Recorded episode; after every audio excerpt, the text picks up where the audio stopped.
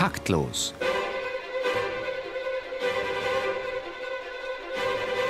Das Musikmagazin von BR Klassik und der neuen Musikzeitung.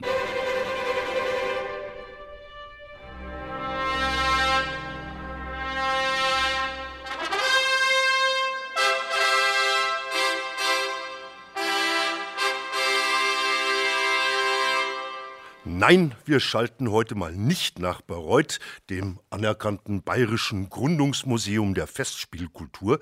Wir beschäftigen uns relativ wagnerfrei mit den Beziehungen zwischen Festspielglanz und Musikalltag, also mit dem musikalischen Wirken unserer Stadttheater im Verhältnis zur eher punktuellen Festivalkultur. Live aus dem Studio 9 des Bayerischen Rundfunks begrüßt sie Theo Geißler zur 166. Ausgabe von Taktlos. Leider nochmal solo. Das Knie meiner Moderationspartnerin Marlene Reichert befindet sich aber in bester Heilung. Beste Wünsche nach Ebersberg, damit es bald wieder klappt. Wir freuen uns hier und heute über reichlich Intendantenkompetenz. Zunächst begrüße ich ganz herzlich die Seele des Kissinger Sommers, Kari Karl Wolfsjäger. Sie hat sich um die deutsche und internationale Festivallandschaft reichlich verdient gemacht. Sie hat mal das Bonner Beethovenfest äh, gerettet, äh, indem sie eine Bürgerinitiative aus der Taufe gehoben hat. Und sie ist in China genauso gut vernetzt wie im Nahen Osten. Was, Frau Wolfsjäger, treibt eine renommierte Wirtschaftsjournalistin in den Treibsand des Musikbetriebs und ausgerechnet nach Bad Kissingen? Naja, ich war ja bei Johannes Gross nicht für die Wirtschaft zuständig, sondern von Anfang an für die Kultur. Ich war ja bis zu meiner Promotion Regieassistentin in Köln, damals Opernhaus und Theater. Und war sozusagen vom Fach, hatte begonnen zu schreiben. Und nach Kissingen kam ich von Bonn aus damals durch den Bundestagsabgeordneten Edward Lindner der bei uns zu Hause oft zu Gast war und viele Künstler traf und Journalisten. Und so landete ich dort und es wurde der Kissinger Sommer 1984 gegründet. Und danach folgten, wie Sie ja gerade sagten, eine Reihe von anderen Festivals, wo ich einige Jahre gewirkt habe, aber es war immer nur ein Intermezzo und ich kehrte nach Kissingen zurück und bin immer noch da. Kissingen hat dieses Jahr ein recht italienisch angehauchtes Programm. Kann man ein bisschen was über Künstler und Schwerpunkte sagen? Ja, viel Barockes natürlich.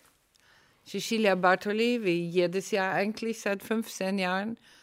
Aber auch eine Reihe anderer italienischer Orchester und Künstler. Die Scala Akademie von der Mailänder Scala. Mehrere kleine Festivalorchester keine der großen, prunkvollen, sehr teuren, das können wir uns auch nicht leisten in diesem Jubiläumsjahr. Und das Eröffnungskonzert oder besser gesagt das Jubiläumskonzert zum 100 Jahre Max-Littmann-Saal machen die Münchner Philharmoniker getreu unserem Gründungsmotto Europa in Kultur, damals 1984, wurde mein Vorschlag mit Unverständnis aufgenommen, aber letzten Endes hat man gesagt, naja, lass ihr, wenn sie das haben will, es tut ja nicht weh. Heute ist es aktueller denn je.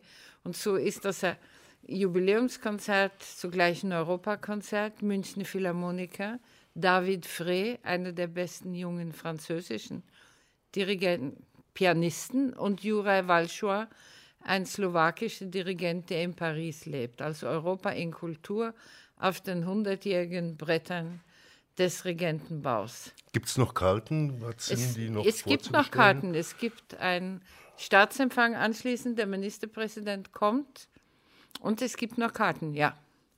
Gut, äh, ich denke, viele werden wegen der Musik kommen und vielleicht gar nicht unbedingt wegen des Ministerpräsidenten. Aber gehen wir einen Gast weiter. Als Blasmusiker in Baden-Württemberg sozialisiert, hat er erst den Sprung in die Geschäftsleitung des Nürnberger Staatstheaters und dann in die Schaltzentrale der Deutschen Oper in Berlin geschafft. Jetzt ist Markus Lutz Verwaltungsdirektor und stellvertretender Intendant der Dresdner Musikfestspiele. Willkommen bei Taktlos. Schönen Abend. raus aus dem sicheren Opernhausjob rein ins Risikofeld der freien Musikmarktwirtschaft. War es in Berlin zu langweilig? Nein, in Berlin war es nicht so langweilig. Im Gegenteil, es ist äh, ein weiterer Schritt von einem großen Tanker jetzt in ein schnelles, wendiges Beiboot oder Schnellboot zu gehen. Mich hat einfach die Aufgabe gereizt in Dresden. Es ist seit Jan Vogler 2009 die Festspiel übernommen hat, eine ungemeine Dynamik und ein junges, gutes Team dort vorhanden, mit dem man sehr, sehr gut arbeiten kann. Und es ist für mich eine, eine sehr gute Herausforderung und ein sehr guter Weg. Empire äh, lautet das Motto der diesjährigen Dresdner Festspiele. Vielleicht auch da ein paar Sätze zur Themenwahl und zu Programmschwerpunkten. Was verbindet England ausgerechnet mit äh, Dresden? Da könnte man sich ja fast unangenehme Erinnerungen vorstellen. Äh, Könnte man, und da haben wir aber auch schon ja. einen Bogen. Also seit äh, Jan Vogler 2009 die Festspiele übernommen hat, ist äh, jedes Jahr ein Schwerpunkt auf einem bestimmten Land gewesen. Dieses Jahr gehen wir ein bisschen weg von dem Schwerpunkt, wir haben einen Schwerpunkt auf England. Es geht aber vor allem auch um den Gedanken eines Empires. Das heißt, ähm, was gab es Bewegungen äh, zum, einen von England weg in die Welt, die Herrschaft, die man erreichen wollte durch bestimmte Schlachten, aber auch beispielsweise vom sächsischen Hof, damals August der Starke, König von Polen. Und im Endeffekt ist es nie gelungen, durch Schlachten die Welt zu erobern, aber es ist durch die Musik gelungen, die Welt zu erobern. Und es geht es vor allem bei diesem Thema darum, wie haben die, wie hat die Musik der Eroberer damals bestimmte Früchte getragen, bestimmte Samen in andere Länder getragen, der dort wieder aufgegangen ist. Wir haben dieses Jahr eine Residency von New York Philharmonic beispielsweise, wo man sieht, die alte Kultur aus Europa geht in die neue Welt, nach Amerika, dort beschäftigt sich ein Orchester damit. Oder beispielsweise Rufus Wainwright ist es ja bei uns, der sich mit äh, Shakespeare-Sonetten auseinandersetzt. Und äh, zu Dresden passt es ganz gut. Deshalb, natürlich kann man mit Dresden die Barockkulisse verbinden, aber es ist äh, viel spannender, finde ich, sich Dresden anzuschauen, was ist eigentlich passiert nach der Zerstörung äh, von Dresden. Und ich glaube, dass die Musikfestspiele eine sehr, sehr gute Plattform auch sind für eine Völkerverständigung. Und wir haben beispielsweise ein Konzert, äh, das War Requiem mit dem Birmingham Symphony Orchestra in der Frauenkirche. Und ähm, das wurde damals ja geschrieben in Coventry, was die Partnerstadt ist von Dresden. Deswegen haben wir da eine sehr, sehr gute Verbindung auch wieder zu Dresden. Dritte in unserer Intendantenrunde ist Juliane Votterle. Zehn Jahre arbeitete sie als Chefdramaturgin und Direktorin für künstlerische Koordination an der Staatsoper in Stuttgart während der höchst erfolgreichen Intendantenzeit von Klaus Zehlein. Und dann kam sie zur Spielzeit 2007, 2008 als Intendantin an das Theater in Augsburg 2010 nach zwei Jahren Probezeit wurde ihr Vertrag bis 2017 verlängert. Willkommen bei Taktlos, Frau Votterle. Dankeschön. Sie haben viel Zeit, Ihre, Problema ihre, ihre Programmatik zu äh, realisieren. Ich hoffe, das war jetzt kein freudscher Versprecher, der schon auf die Kommunalpolitik äh, abgeglitten ist. Äh, eine ihrer Thesen ist, das Theater soll eine Plattform für Diskussionen und Auseinandersetzungen werden.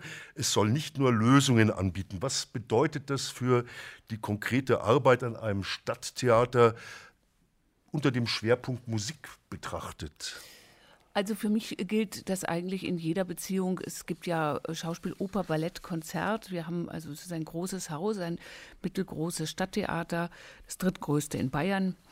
Und ähm, wir haben, für mich gilt das, diese Plattform, äh, dieser Plattformgedanke in dem Sinne, dass ich ähm, finde, Theater sind Räume, die in einer Stadt immer dann ganz besondere Bedeutung erlangen, wenn alle anderen großen Institutionen zu sind, nämlich abends und nachts. Und äh, diese Funktion, in der ja in Städten oft also eine gewisse Entleerung stattfindet, eine Ausgestorbenheit oder nur noch äh, um die Kneipenmeilen herum, die muss man sich wieder ins Bewusstsein bringen, dass sich viele Menschen an einem Ort abends versammeln und etwas erleben und sich darüber auch austauschen. Also das Wichtige ist erstmal, dass sie es live erleben. Es wird für sie gemacht in dieser Situation und sie erleben es im Kollektiv. Und sie erleben gemeinsam Kunst, die für sie gemacht wird und über die sie sich dann auch austauschen und unterhalten können. Und deshalb sind für mich ganz besonders auch im Musiktheater natürlich ist mein absolutes Ziel, dass der Spielplan oder die Programmatik, wie Sie sagten, auch viel mit der Stadt zu tun hat.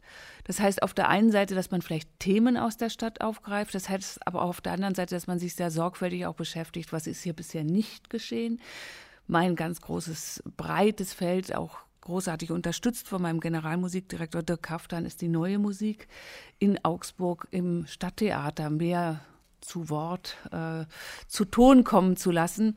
Und das ist ein, ein großes Ziel und das verbindet sich auch wieder nur mit der absoluten intensiven Arbeit der Vermittlung, die ganz, ganz wichtig und im Wesentlichen meiner gesamten künstlerischen Programmatik steht. Ich denke, wir müssen über die kulturelle Bildung einfach viel mehr Menschen erreichen und auffordern, Kunst zu genießen, Kunst zu erleben, Kunst zu besprechen und sich darüber auseinanderzusetzen. Wie äußert sich Ihre Zuneigung zur zeitgenössischen Musik im Repertoire oder in der also, Repertoireplanung? Also, wir, wir, haben immer gesagt, ähm, ein Theater 40 Minuten entfernt von München äh, sollte auf keinen Fall im Schatten von München zittern und zagen äh, oder frösteln, sondern ich habe das eine leuchtende Ecke genannt, die wir sein müssen und sehe das dahingehend, dass wir eben nicht Werke spielen, die wir nur mit Gästen besetzen können, sondern wir bauen auf unser Ensemble und auf unser Orchester und unseren Chor und die Möglichkeiten und haben in jeder Spielzeit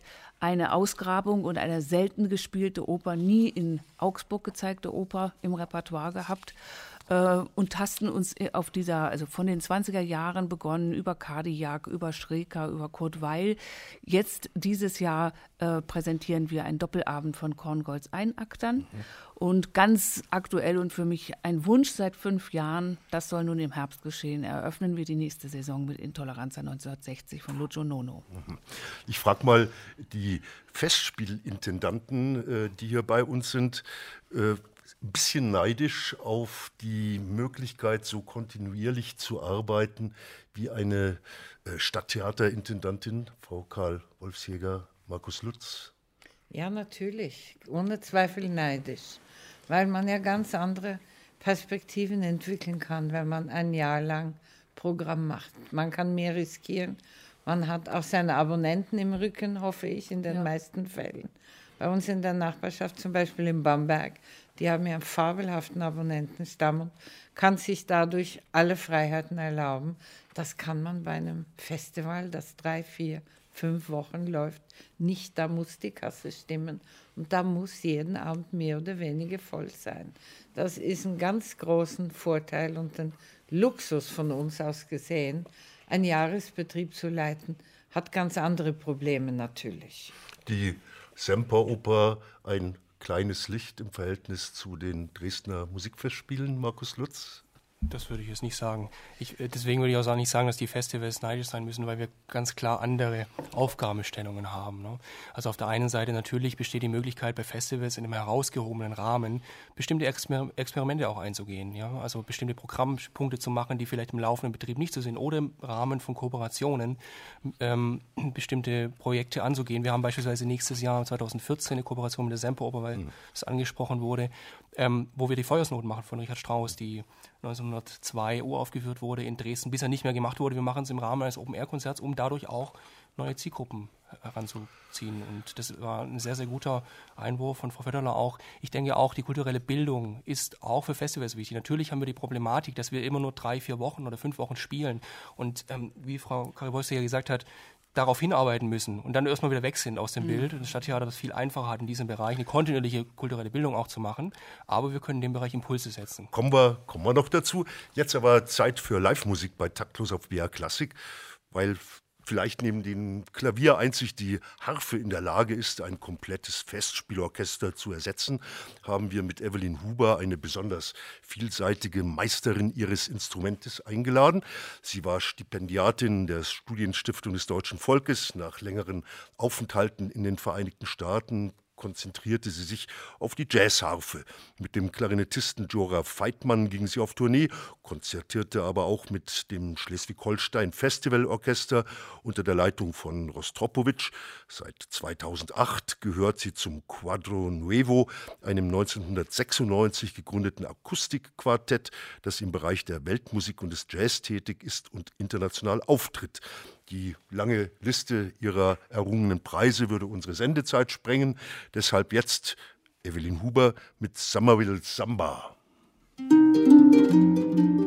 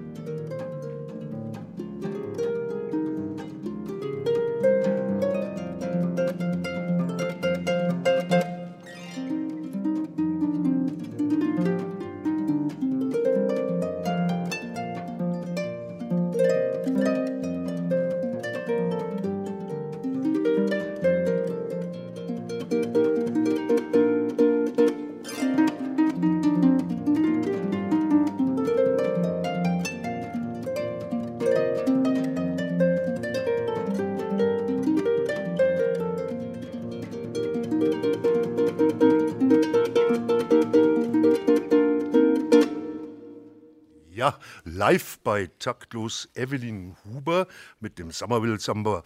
Kein Taktlos ohne seriöse Informationen über jüngste CD-Einspielungen oder kommende Konzerte unserer Gastinterpreten. Was tut sich da bei Ihnen, Frau Huber? Also, wie Sie schon erwähnt haben, bin ich Harfenistin bei dem Tango Weltmusikquartett Quarto Nuevo und wir haben derzeit ein ganz spannendes Programm, das nennt sich äh, End of the Rainbow. Wir spielen es zeitweise zu viert als Quartett, aber auch immer mal wieder und zwar mit großer Freude mit Orchester, wie zum Beispiel kommenden Dienstag sind wir zu Gast in der Meistersingerhalle in Nürnberg ähm, da werden uns die Münchner Symphoniker begleiten. Wir haben das jetzt auch vor vier Wochen in der Philharmonie in München aufführen dürfen. Und das ist sehr spannend für uns. Wir fühlen uns wunderbar getragen, eingebettet von dem großen Orchester. Und das macht uns ganz viel Freude. Man kann ein bisschen was von euch auf einer Website hören. Wie ist da die Adresse www.quattronuevo.de. Exakt, genau, so ist es auch am einfachsten. Und die äh, CDs kriegt man überall die CDs kriegt man überall auch auf den Webseiten. Und bei iTunes kann man sich zur Not oder bei anderen Plattformen äh, auch die entsprechenden Files runterladen. Ja, genau so ist es. Wir werden noch zwei, äh, drei Sachen von Ihnen hören, aber jetzt äh, kommt bei uns zunächst mal ein Neidhammel-Zwischenruf unseres Hilfsintendanten der kleinen Machnower Hinterwaldfestspiele, Dr. Martin Hufner, von dem wir uns äh, vorsichtshalber gleich mal distanzieren.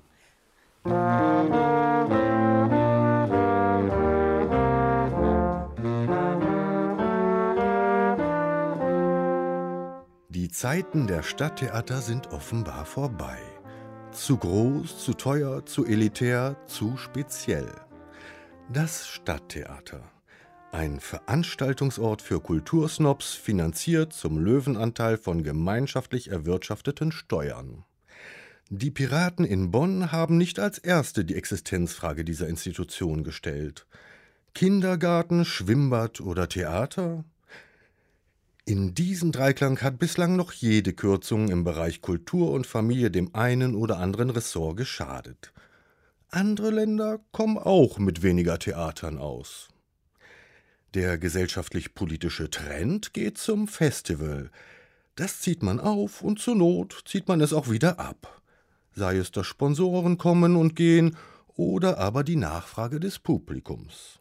Festivals passen besser in die temporeichen Zeiten als schwergewichtige Theatertanker, die entweder langweilen oder eine kulturell privilegierte Schicht bedienen oder beides.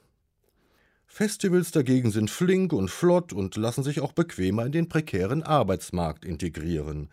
Hire and Fire das gilt nicht nur fürs Personal, sondern auch für alle Kulturmoden.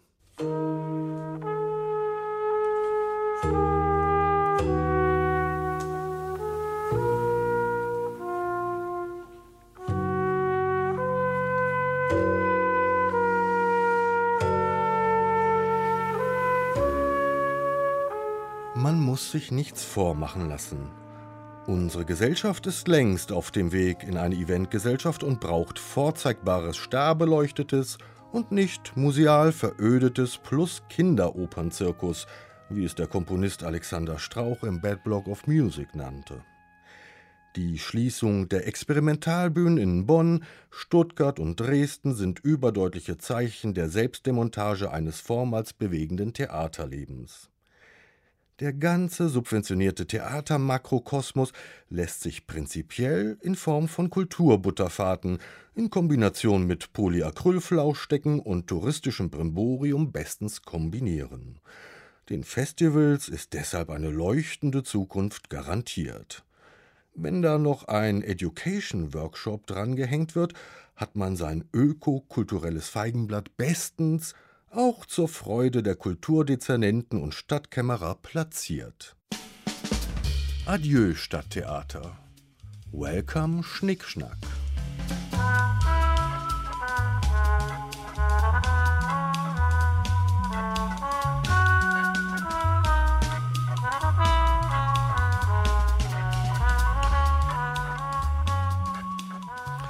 BR Klassik, Sie hören das Musikmagazin Taktlos zum Thema Festspielglanz und Musikalltag mit Juliane Votteler, der Intendantin des Augsburger Theaters, Kari Karl Wolfsjäger, Intendantin des Kissinger Sommers und Markus Lutz, er ist Verwaltungsdirektor und stellvertretender Intendant der Dresdner Musikfestspiele.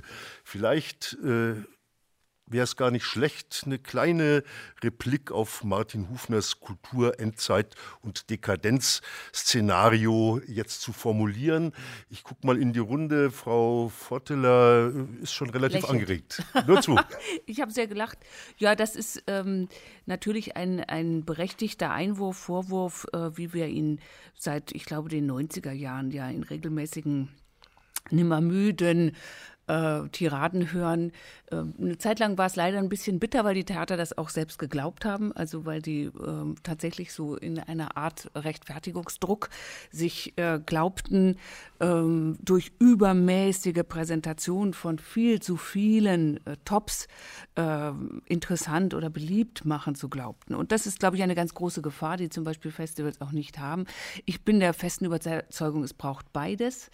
Ähm, der Tod oder die Bedrohung der Stadttheater liegt eigentlich ganz ähnlich wie auch bei Ihnen bei den Festivals darin, das äh, wurde sträflich äh, leichtfertig sozusagen dargestellt, obwohl es natürlich äh, lustig gemeint ist und auch äh, ja, wir bestrafen Anlass. ihn schon noch. Nein, nein, wir wollen ihn nicht bestrafen. Es hat, er hat völlig recht. Nur es ist ja wirklich so, die Subventionskultur, also die Subventionierung der Stadttheater, ist eine äh, Diskussion, die aufgebracht wird. Auf der anderen Seite stehen eben nicht gehend leere Häuser. Die Häuser haben, haben äh, wie der Deutsche Bühnenverein in jeder Statistik in jedem Jahr nachweist, steigende Zuschauerzahlen. Auch wir in Augsburg haben bessere Auslastungszahlen. Das liegt daran, dass wir uns angepasst haben. Wir haben ganz sicherlich alle Theater in der Bundesrepublik Deutschland haben natürlich auch eine gewisse äh, gängigere äh, Spielplangestaltung äh, aufgenommen. Dagegen ist aber erstmal nichts zu sagen.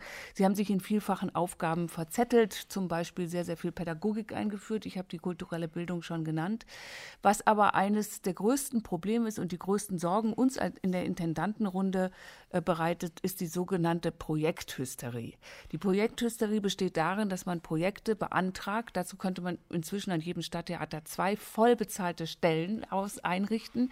Die Anträge stellt bei der Bundeskulturstiftung, beim Deutschen Musikrat, ich weiß nicht wo, überall, bei EU-Fonds, bei Plattformen, die aufgelegt und eingerichtet werden im Kultusministerium. Und die, ähm, diese Projektförderung ist immer natürlich zeitgebunden, also sie betrifft ein oder drei Jahre zum Beispiel. Sie ist dann auch leicht äh, von Sponsoren, also sie wird gerne von Sponsoren angepeilt, weil sie eben begrenzt ist in ihrer Dauerhaftigkeit. Und sie soll genau diesen Eventcharakter unterstreichen. Sie soll nämlich immer originell sein, diese Projekte. Sie dürfen noch nie da gewesen sein. Und damit sind sie der Feind dessen, was sie, natürlich kann ich das verstehen, ich könnte aber genauso gut sagen, ich bin auch neidisch auf Festivalmacher, aber was unser Vorteil ist, ist die Kontinuität und die Dauerhaftigkeit. Ich sehe es aber bei Ihnen auch so, wenn Sie über so lange Zeitraum einen Kissinger Sommer machen, dann ist natürlich, haben Sie auch eine reiche, kontinuierliche Besucherschaft, nehme ich an.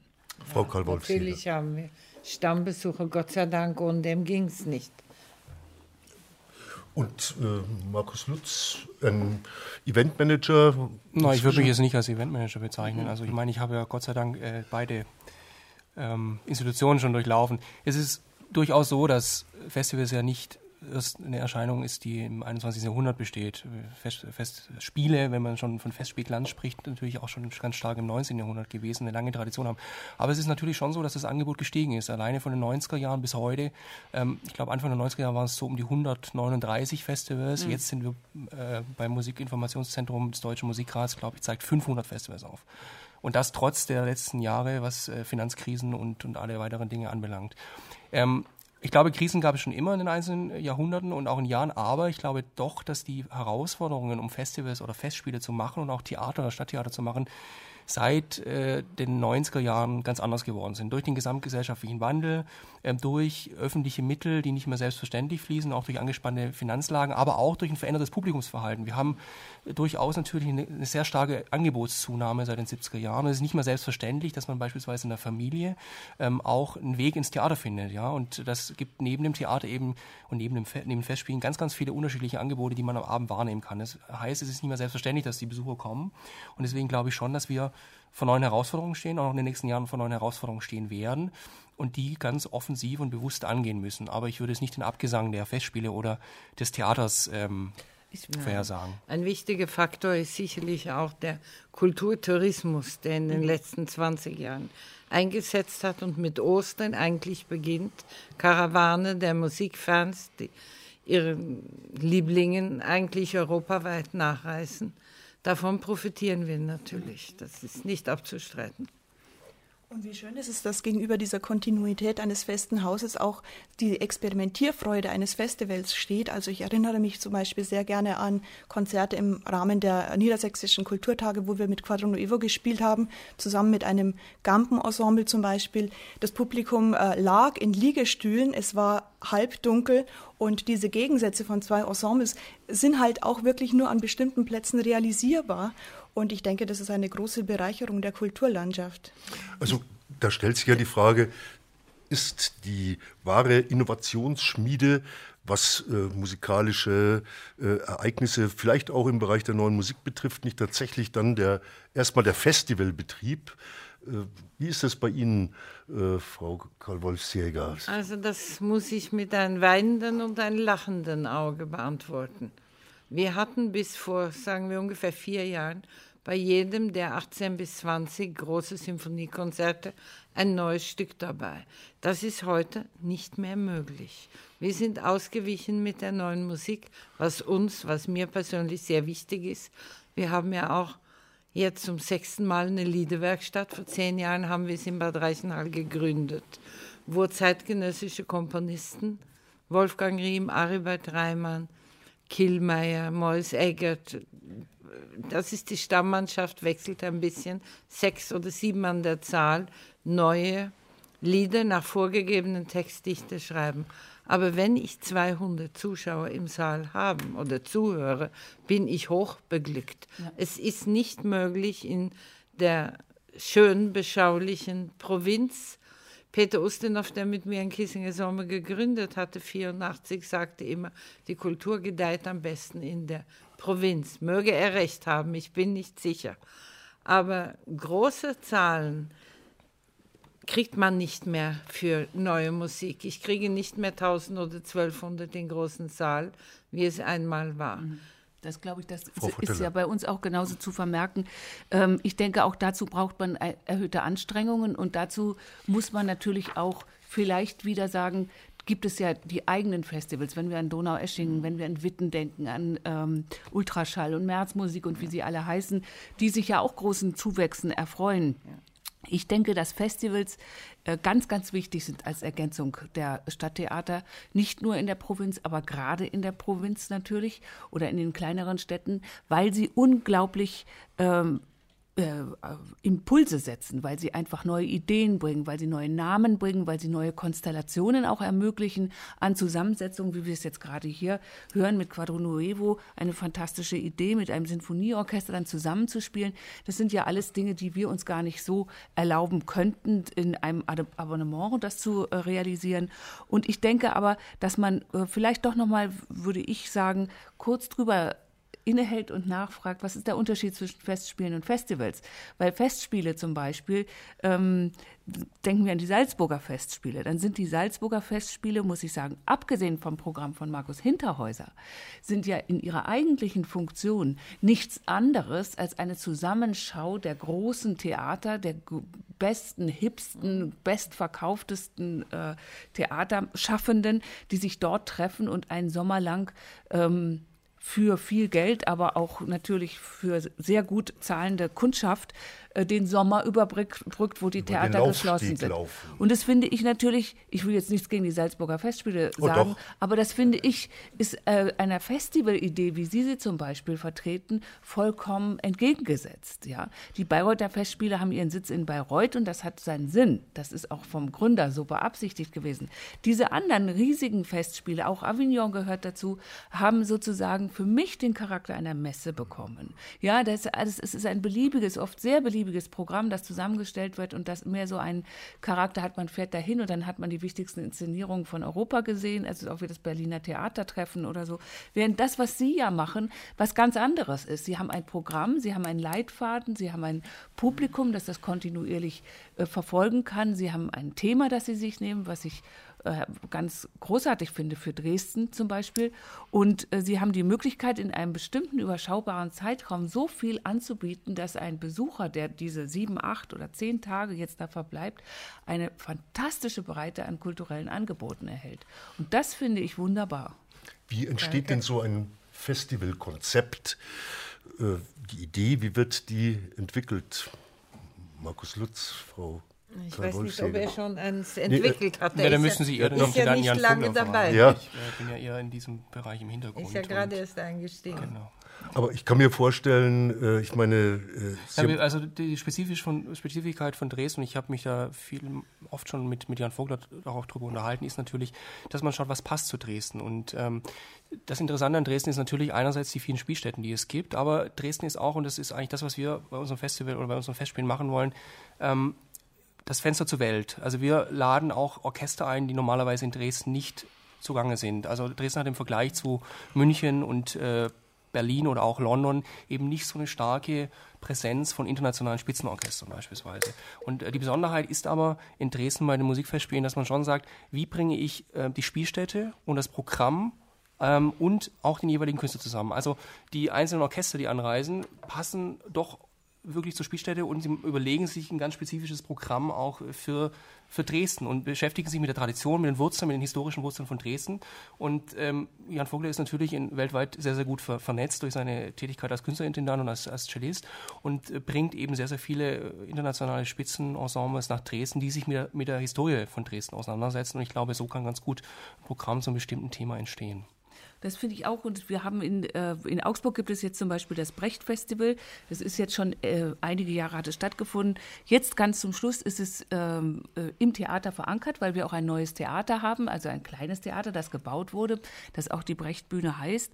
Und jetzt kann, glaube ich, etwas wachsen unter der Leitung von äh, Joachim Lang, der dieses Festival organisiert und leitet und äh, inhaltlich gestaltet, dass man zum Schwerpunkt des äh, Autors Brecht, der aus Augsburg kommt, äh, vielleicht eine Möglichkeit entwickelt, mehr und mehr ähm, Gastspieler einzuladen aus der Welt, also zu sagen, wie wird Brecht heute überall in Europa oder auch in der Welt gespielt. Und wir tragen als Theater dazu bei, indem wir selber eine Brecht-Inszenierung anbieten und dazu jetzt auch spezifisch ausländische Regisseure suchen. Und ich glaube, so etwas genauso ist, gibt es ja auch ein Leopold Mozart Violinenwettbewerb, der nächste Woche beginnt in Augsburg und es gibt ein Mozart Festival. Das sind genau die Anlässe, wo ich finde, wo Festivals sich auch eben mit der Kerngeschichte der Stadt verbinden, mit den großen Namen und dann aktuelle Beiträge dazu liefern können. Das ist das Wichtige, die Auseinandersetzung mit der Aktualität. Frau Karl Wolfsjäger, wie strukturieren Sie jedes Jahr Ihr Konzept? Aus dem Bauch heraus. Zwei Jahre im Voraus. Deswegen die Seele des äh, Kissinger Sommers, aber sicherlich auch gut vernetzt mit äh, vielen äh, auch internationalen äh, Stars, Künstlern. Sicher, sicher. Ich brauche die Stars, damit die jungen Leute auf dem Podium Zuschauer haben. Denn es ist leider bedauerlich, die, reisenden Kulturtouristen zumindest kommen nicht wegen junge Künstler, die kommen wegen Frau Bartoli oder Herr Buchbinder oder Lang Lang oder David Garrett. Wenn sie aber dann in Kissingen, in diesem schönen, beschaulichen, kleinen, bayerischen, fränkischen Kurort sind, dann bleiben sie auch und gehen zu den jungen Künstlern. Unsere Eintrittspreise sind sehr moderat, 20, 30 Euro für die Kammerkonzerte. Schüler und Studenten zahlen an der Abendkasse 3 Euro, nicht mal ein Kinoticket und im Vorverkauf die Hälfte. Wir haben ja auch eine gewisse musikalische Geschichte zwischen am Anfang des Jahrhunderts. Der Regentenbau, wie gesagt, wurde, wird 100 Jahre, noch nicht im Mai. Und am Anfang des Jahrhunderts danach waren die ganzen großen Weltorchester auf Tournee in Kissingen spielten, machten einen Abstecher. Danach waren Komponisten wie Richard Strauss, vor ihm Rossini zweimal. Richard Strauss war da, Glasunow war da, Glinka war da. Bismarck ist der bekannteste, der war 15 Mal zu Kur. Beim ersten Mal wurde ein Attentat auf ihn verübt. Er kam aber dennoch 14 Mal wieder. Die große Geschichte von Dresden haben wir natürlich nicht ganz, aber etwas hat aber Kissingen die zu gesunde Atmosphäre. Und wir haben einen Konzertsaal, da glaube ich, beneiden uns nicht nur die Münchner, sondern auch die Dresdner drum. Der große Saal und dann noch vier kleinere historische Säle. Zeit für eine musikalische Kunstpause. Live bei Taktlos Evelyn Huber mit Black Orpheus und danach sofort die Meldungen aus der Welt des Wahren, Guten und Schönen mit Gabi Hinterstoisser.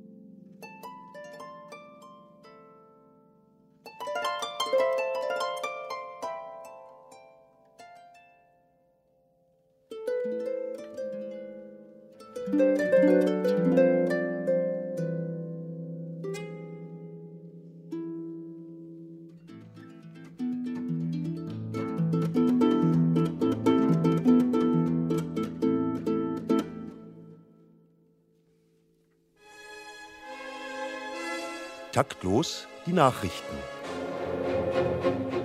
Dresden. Das sogenannte Tal der Ahnungslosen wird von der UNESCO zum musikalischen Weltkulturerbe erhoben. Nur wenige Voraussetzungen sind noch zu erfüllen. Die Semperoper ist komplett mit Blattgold zu ummanteln. In der Frauenkirche muss dank Akustiksegeln ein trockenes Renaissance-Klangbild generiert werden.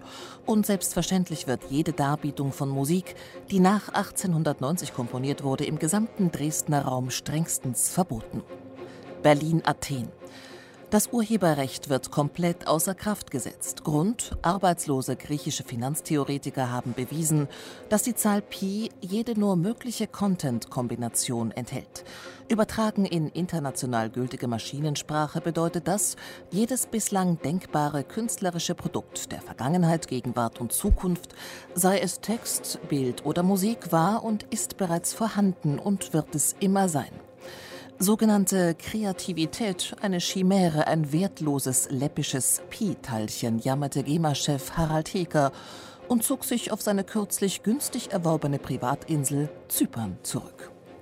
Leipzig. Das Richard Wagner-Jahr wird abgebrochen. Grund dafür sind Erkenntnisse eines Leipziger Brahms-Forschers, der die Geburts- und Taufdokumente Wagners mit den neuesten Analysemethoden untersuchte. Das Geburtsdatum ist offensichtlich gefälscht. Wagner kam nicht am 22. Mai 1813, sondern am 29. Februar 1812 auf die Welt. Die durch Rasuren in den Dokumenten entstandenen Fehlinformationen stammen von seinem Vater, dem Polizeiaktuarius Karl Friedrich Wagner selbst. Über die Motivation der Fälschung gibt es nur Spekulationen, Betreuungsgeld, Kindergartenplatz, steuerliche Vorteile. Oder einfach die Tatsache, dass der 29. Februar die Ausrichtung von Kindergeburtstagspartys zu einem logistischen Problem werden ließ. Senderverlage, CD- und DVD-Produzenten rechnen nun verzweifelt nach, wie und wann sie ihre üppigen Wagner-Erzeugnisse noch loswerden. Der nächste schlüssige Termin läge im Jahr 2312. Berlin. Der Deutsche Städtetag beschloss soeben die Auflösung sämtlicher Stadttheater-Klangkörper. Orchester mit festangestellten Musikern passen weder künstlerisch noch finanziell in unsere Zeit, so der Chef des Deutschen Bühnenvereins Rolf Bollwin. Da die Probenzeiten für Aufführungen gewerkschaftsbedingt ohne dies schon wegfallen, müsse man auf ein einheitlich gewachsenes Klangbild von Orchestern auch keine Rücksicht mehr nehmen. Ein Orchester klänge in seinen Ohren wie das andere. Folglich reiche es aus, den Spielbetrieb mit Aushilfen zu bestreiten, die sich spontan zu kollektiven musikalischen Ich-AGs ergänzen. Vorbildlich und erfolgreich sei das Modell am Stadttheater Wolfsburg umgesetzt, wo man mittlerweile ganz ohne Orchester und Publikum auskommt und damit eine schwarze Null schreibt. Baden-Baden. Mit einer kulturkommerziell sensationellen Neuerung wartet der Intendant des Kurstadt Festspielhauses Andreas Möhlich-Zebhauser auf. Weil sein konzertpädagogisch über Jahre konsequent geprägtes Publikum nach jüngsten Umfragen viel lieber shoppen geht, als Musik zu hören, wandelt er das dafür ohne dies bestens geeignete Gebäude in ein Luxus-Factory-Outlet um. Das Sortiment reicht vom Krügerrand bis zum Babyrobben Paletot, von der Gänsestopfleber bis zur Vermittlung bulgarischer Adoptivkinder. Natürlich kommt die Musik nicht zu kurz, so Möhlich Zepauser. Für unser exquisites Publikum dirigiert als Hintergrund-Klanglieferant Christian Thielemann ein Streichquartett, das dezente Transkriptionen aller Wagner-Opern darbietet. Sie sind live bei BR Klassik und hören das Musikmagazin Taktlos zum Thema Festspielglanz und Musikalltag mit Juliane Votteler, der Intendantin des Augsburger Theaters, Kari Karl Wolfsjäger, der Intendantin des Kissinger Sommers und Markus Lutz, dem Verwaltungsdirektor und stellvertretenden Intendanten der Dresdner Musikfestspiele. Wir haben ein wenig über mögliche Reibungsflächen zwischen Stadttheaterarbeit und Festivalglanz äh, bereits äh, äh, analysiert, aber äh, es scheint sich doch rauszuschälen, äh, dass es äh, wohl sinnvoller ist, ähm, Kooperationen in die Wege zu leiten und zu schauen angesichts der doch etwas äh, angespannten Kulturfinanzierungssituation, in der wir uns befinden, wie sich die Institutionen gegen, ja, untereinander äh, stützen können, befruchten können, nach vorne bringen können. Gibt es da Ideen? Frau Votteler, ich äh, habe gerade auf dieses Brecht-Festival hingewiesen, das eben in den Räumen des Stadttheaters stattfindet. Ich, das war ein Experiment, das wir jetzt gemacht haben. Das äh, hat gut funktioniert äh, und ist natürlich auch in der Stadt überzeugend angenommen worden. Der Ort ist bekannt, man, äh, wir haben die gesamte Infrastruktur für die äh, Tickets und so weiter. Ich halte das für begehbare Wege. Sie haben es ja auch angesprochen, dass Sie mit der Semperoper nächstes Jahr kooperieren. Und ähm, ich denke, man sollte auf jeden Fall das, äh, was ja auch eins der neuen Schlagwörter Wörter geworden ist, nämlich Building Sharing, also Gebäude sich zu teilen und miteinander zu benutzen, um Synergieeffekte zu äh, schaffen, um Equipment zu sparen, das vorhanden ist und das nicht mühsam irgendwo hin transportiert werden muss. Ähm, das sollte man auf jeden Fall aufrechterhalten. Ich denke aber, es ist wichtig, dass die Institutionen nicht selbst diese Festivals schlucken, sondern was eine große Anstrengung künstlerisch bedeutet, sie müssen sozusagen Gast Gastgeber sein. Das passiert zum Beispiel auch immer beim Festival der Theaterformen in Hannover und Braunschweig, wo das Festival jeweils in einem Jahr in der einen oder der anderen Stadt zu Gast ist und die Räumlichkeiten nutzt. Und ich glaube, das sind so Wege, die wir ähm, die wir eingehen sollten, die wir ins Auge fassen sollten. Äh, wichtig ist natürlich eine Kooperation und eine Partizipation gegenseitig, eine Anerkennung. Und das ist ja immer noch eines, glaube ich, der ganz großen Felder, die wir uns äh, der Leitern, die wir uns vornehmen müssen, dass wir uns künstlerisch verständigen. Ja, wir gehen andere Wege, und zwar ins Ausland. Wir haben ja jeden Sommer 10 bis 15 Programme, die ich entwickelt habe, die es nur in Kissingen gibt, mit eigenen Künstlern, die zusammengestellt werden mit Orchester, die nur für uns spielen. Und wir kooperieren mit der Tschechischen Philharmonie, mit Prag. Wir haben Pläne mit Ravenna, mit Festival von Christina Mutti. Wir haben sehr konkrete Pläne, die nächstes Jahr anlaufen, mit Luzern, mit dem Orchester dort, würden das durchaus auch in, in Deutschland tun. Bisher hat es sich nicht ergeben. Wir haben ja keine anderen, wir können wir haben die Kurverwaltung, da wird das ganze Jahr Kultur gemacht, auch Musik. Das heißt, da gibt es im Sommer keinen Bedarf an Kooperation, wären offen für alles, gerade bei diesen Programmen mit großen Orchestern, auch Kammermusikprojekte, sehr offen zu kooperieren mit anderen, würden das gerne weiterreichen und äh, wenn interessante Projekte vorhanden sind dort, auch bei uns aufnehmen, zwei Jahre im Voraus. Mich interessieren in dieser Hinsicht natürlich nicht diese Reiseorchester, die überall auf der ganzen Linie dasselbe spielen. Die kommen und sagen, ja, wir kommen, aber wir können nur zweite Brahms und, und dritte Tchaikovsky spielen. Das will ich nicht haben. Ich will für Kissingen was Spezifisches haben kriegt das nicht immer natürlich. Es sind oft Kompromisse, monatelange Diskussionen, bis wir uns einigen bezüglich Solisten und Programme. Daher wenige diese Projekte, die beliebig sind, die jeder haben kann, wenn er zahlen mhm. kann, ja. sondern die, die wir entworfen haben, die nur für Kissingen sind, würde ich sehr gerne weiterreichen. Mhm. Markus Lutz. Ja, ich wollte gerade nochmal auf den Punkt der Kooperation eingehen. Also wir leben sehr stark natürlich von den Kooperationen. Wir haben dieses Jahr 43 Veranstaltungen in den drei Wochen, davon sind alleine elf Kooperationsveranstaltungen. Mhm. Und zwar mit den mit der reichen Kultur, diese, ja, beispielsweise mit der, mit der Staatsoper, mit der Staatskapelle, mit der Philharmonie, mit mhm. dem Kreuzchor machen wir dieses Jahr eine starke Kooperation, auch mit der Musikhochschule. In Dresden. In Dresden, selber. genau. In, äh, einerseits in Dresden selber, aber natürlich Auswärts. auch Janacek Philharmonie Ostrava haben wir dieses Jahr mhm. beispielsweise da, die, die Dream of Gerontius machen mit dem Kreuzchor zusammen. Also ich glaube, auf der einen Seite natürlich ist es eine sehr, sehr gute Möglichkeit zu kooperieren mit den bestehenden Ensembles, wenn man eine Stadt hat, wo es bestehende Ensembles gibt. Wir haben selber als Dresden Musikfestspiele auch keinen eigenen Konzertsaal, sondern wir sind natürlich darauf angewiesen, dass wir 20 Spielorten in der Stadt spielen. Auch da gibt es natürlich Kooperationen, was, was Raummieten anbelangt beispielsweise. Also wir sind zu Gast in der Semperoper, als auch der, bei der Philharmonie, als auch in der Kreuzkirche. Ich glaube, das kann schon eine Möglichkeit sein, auch wie man sich Projekte einerseits finanziell besser gestalten kann und auch unterschiedliche Zielgruppen, die vielleicht bei beiden Institutionen bestehen, zusammenzubringen. Aber ich stichle noch mal ein bisschen. Hm. Äh, Gibt es ja zum Beispiel bei der Sponsorenbewerbung äh, Konkurrenz, weil darum kümmern sich ja inzwischen auch die äh, Stadttheater, das also Drittmittel eingeworben werden, äh, gibt es äh, bei der Anforderung von, ich nenne es mal so, Unterstützungen durch äh, die jeweilige Kommune ein bisschen Neid? Kommt sowas vor? Also, wollen Sie oder? Bitte.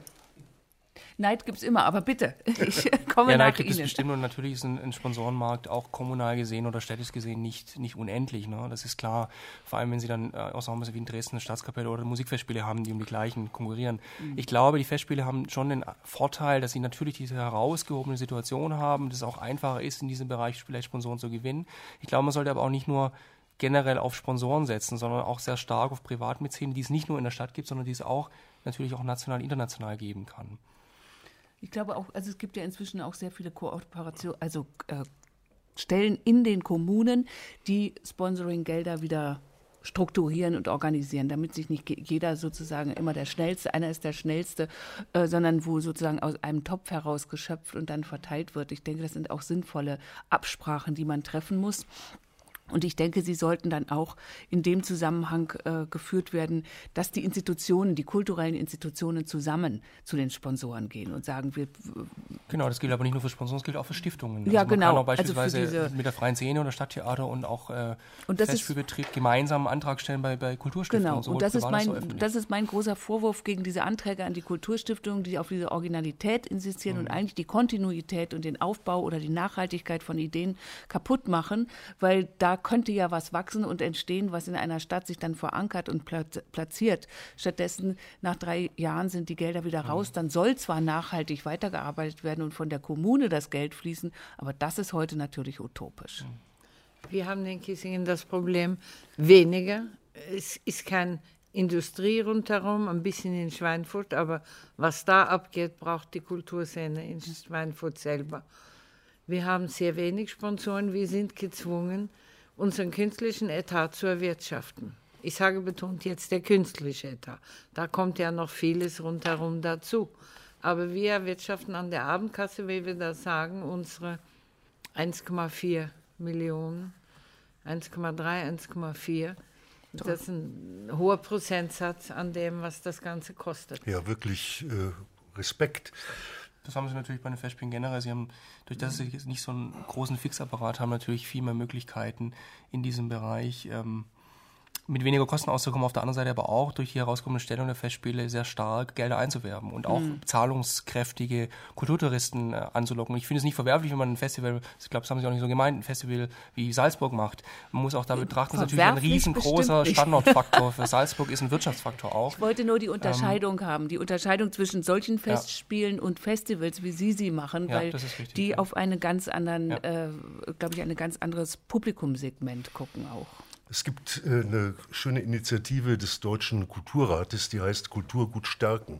Äh, das ist eine Internetplattform, aber nicht nur das, sondern es ist auch eine, äh, ein Sammelbecken für Kulturinstitutionen, die sich zu einem bestimmten Tag zusammentun, die als Theater äh, ihre Vorstellung äh, diesem Ziel Kulturgut stärken äh, widmen. Äh, es gibt Künstler, die sich da engagieren, Musiker. Es gibt äh, Festivals, die zumindest das Logo äh, oder das Motto Kulturgut stärken vor sich hertragen. Und ähm, vielleicht ist das ja dann auch eine gemeinsame Zukunft für Theater und für Festivals, äh, einen guten Boden für die Zukunft zu finden. Das war schon wieder für heute. Nachzuhören ist all dies unter www.nmz.de dann auch als Podcast. Ganz herzlichen Dank an unsere Gäste Juliane Fotteler, die Intendantin des Augsburger Theaters, Kari Karl Wolfsjäger, die Intendantin des Kissinger Sommers und Markus Lutz, den Verwaltungsdirektor und stellvertretenden Intendanten der Dresdner Musikfestspiele. Und Dank natürlich an das Taktlos-Team, Gerd Wichow und Roland Böhm in der Sendetechnik, Regie Christoph C. Stechbart, Redaktion Alexandra Dielitz.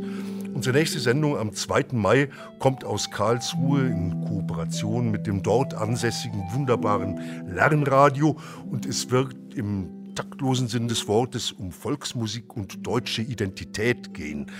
Am Mikrofon verabschiedet sich Theo Geißler und in die Nacht begleitet sie Evelyn Huber und ihre Harfe mit einer irischen Sinfonie.